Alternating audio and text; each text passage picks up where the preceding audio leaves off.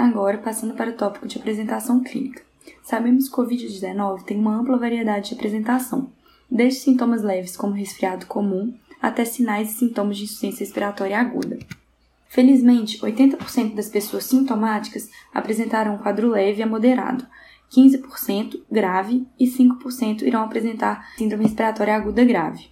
Lembrando que durante a evolução da doença, até 15% dos quadros moderados e 20% dos quadros graves poderão evoluir mal e necessitar de assistência UTI. Como já havíamos falado, os sintomas são diversos, predominando sintomas do trato respiratório, mas também manifestando em alguns casos confusão mental, náusea, vômito, diarreia. Em um segundo estudo de meta-análise, em um artigo de corte com 70 mil casos, a febre, tosse e mialgia são os sintomas mais comuns. No início do quadro, a febre pode estar ausente em até 66% dos pacientes, mas a maioria vai evoluir com esse sintoma, com febre acima de 37,8 graus. Lembrar que a tosse, na maioria dos casos, vai ser ólico-produtiva, mas a expectoração não exclui a doença, podendo estar presente em até 28% dos casos. Segundo estudos de corte, os pacientes entre 30 e 79 anos são os mais acometidos. A incidência parece ser muito baixa nos pacientes abaixo de 10 anos, assim como foi na epidemia da SARS e na MERS.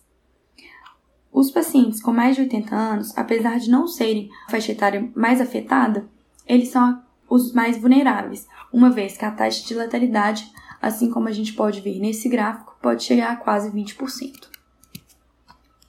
E como é a evolução dos casos? A maioria dos casos graves vai evoluir como insuficiência respiratória aguda, evoluindo como hipoxemia grave e refratária, que a gente não vai conseguir com o suporte suplementar de oxigênio aumentar a saturação acima de 90% e, nos casos graves, podendo chegar à falência respiratória, necessitando de uma ventilação mecânica. Além disso, esses pacientes podem evoluir com uma sepse, disfunção renal e insuficiência cardíaca.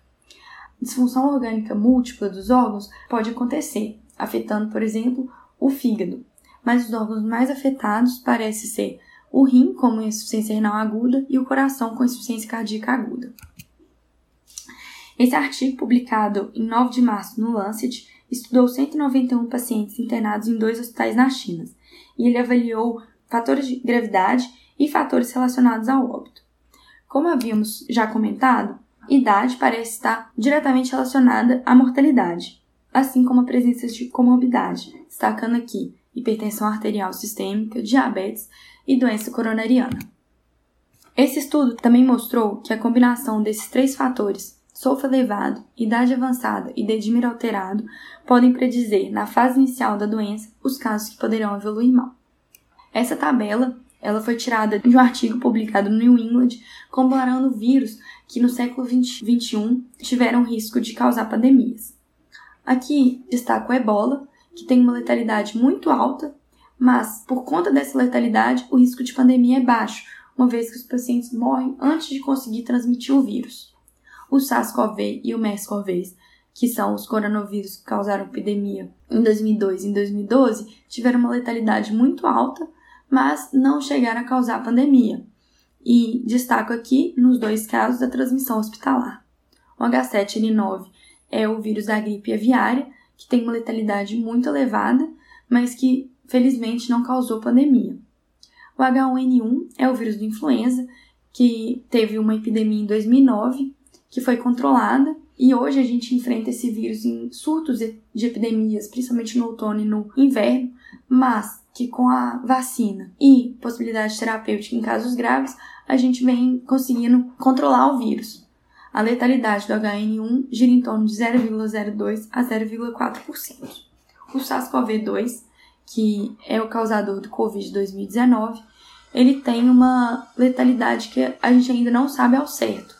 Estudos falam de 0,5 até 7%, mas que a gente imagina variar entre 2 a 3%.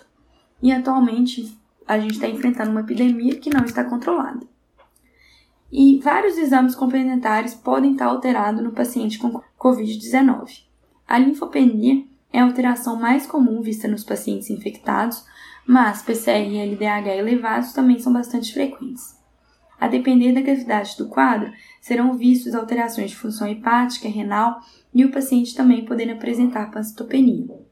Lembrar que quando você está atendendo um paciente com suspeita de Covid-19 ou caso confirmado, solicitar os exames que gente, são necessários para a realização do SOFA, uma vez que esse score vai ajudar a prognosticar esse doente. Em relação aos exames de imagem, alterações podem ser vistas em até 59% das radiografias e a tomografia computadorizada vai ter alteração em até 86% dos casos. Apesar da tomografia ser o exame com maior sensibilidade, a gente deve usar ele com certa parcimônia, considerando que é um recurso caro, pouco disponível e que a realização dele pode gerar um estresse né, para, para toda a equipe, uma vez que a maioria dos lugares que a gente tem disponível esse, esse exame, eles não vão ter o isolamento respiratório, vai ter uma dificuldade de limpeza da sala e às vezes inviabilizar o uso para outros pacientes que não têm a suspeita da doença. Aqui são três imagens tomográficas que mostram as principais alterações: vidro fosco, consolidação bilateral e infiltrado intersticial. E como que a gente faz o diagnóstico? O diagnóstico ele é feito atualmente pelo RT-PCR. A gente iria preferir amostras do trato respiratório inferior, como escarro, aspirado endotraqueal e lavado bucoalveolar.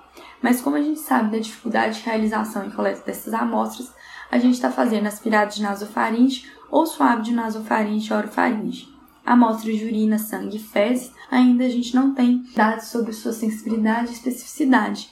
Estão sendo usados só em ambiente de estudo.